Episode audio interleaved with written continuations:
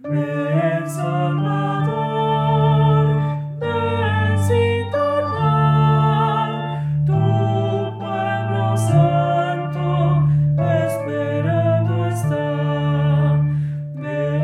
Santo Evangelio según San Lucas. En aquel tiempo, Juan envió a dos de sus discípulos a preguntar a Jesús, ¿Eres tú el que ha de venir o tenemos que esperar a otro? Cuando llegaron a donde estaba Jesús, le dijeron, Juan el Bautista nos ha mandado a preguntarte si eres tú el que ha de venir o tenemos que esperar a otro. En aquel momento, Jesús curó a muchos de varias enfermedades y dolencias y de espíritus malignos, y a muchos ciegos les concedió la vista.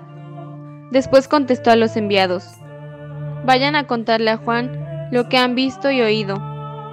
Los ciegos ven, los cojos andan, los leprosos quedan limpios, los sordos oyen, los muertos resucitan, y a los pobres se les anuncia el Evangelio. Dichoso el que no se escandalice de mí. Palabra del Señor.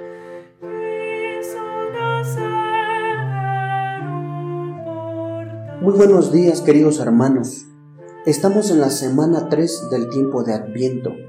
Sabemos que nuestro Señor está más cerca que nunca.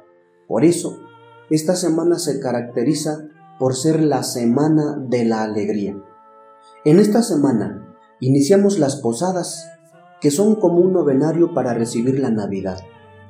Nuestras posadas se caracterizan por la alegría de la convivencia entre bautizados, por las lucecitas que se reparten cada día, por los villancicos que todos juntos cantamos cuando nos dirigimos de una casa a otra para pedir posada.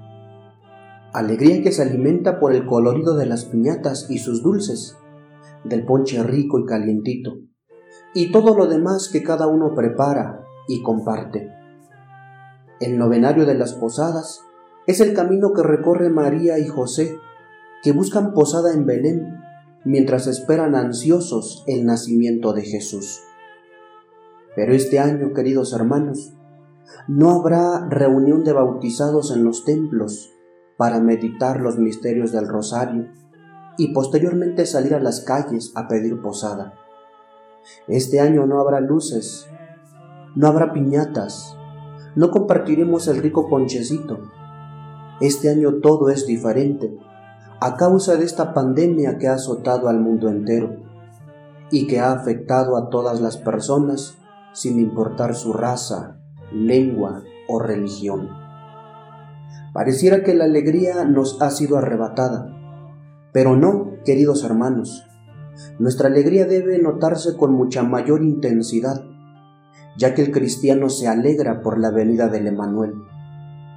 Y posiblemente tengamos dudas y seamos como Juan que manda preguntar a Jesús si es Él el que ha de venir o se debe esperar a otro.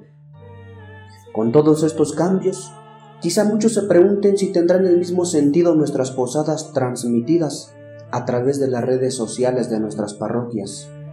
¿Será lo mismo?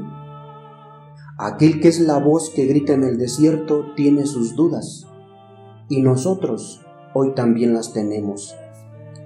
Pero la respuesta de Jesús es contundente y da pruebas de que sí, es Él de quien hablan las sagradas escrituras. Los ciegos ven, los cojos andan, los leprosos quedan limpios, los sordos oyen, los muertos resucitan, y a los pobres se les anuncia el Evangelio. ¿Qué más podría oír Juan para creer?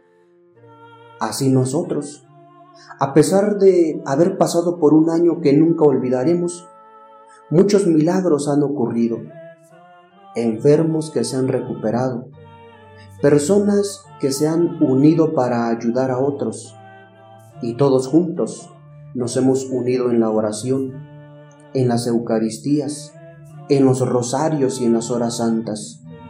Y si estamos vivos, es otro milagro. Aunque nuestras posadas no sean las mismas de los años pasados, tengamos la certeza de que nuestro Señor, nuestro Salvador, es el mismo Es aquel que nace en una cueva, es recostado en el pesebre y envuelto en pañales. Y si nuestro Señor nos dio testimonio de humildad y pobreza, ahora nos toca a nosotros celebrar nuestras posadas en casa, con la alegría de tener una familia con quien estar, con quien orar. Así que durante estos nueve días, reza el rosario o sigue la transmisión en la página de tu parroquia. Y no olvidemos que acompañamos a María y a José mientras todos esperamos el nacimiento de nuestro Señor Jesús el Emanuel, el Dios con nosotros. Celebremos nuestras posadas con austeridad, pero sin perder nuestra alegría. Que así sea. on my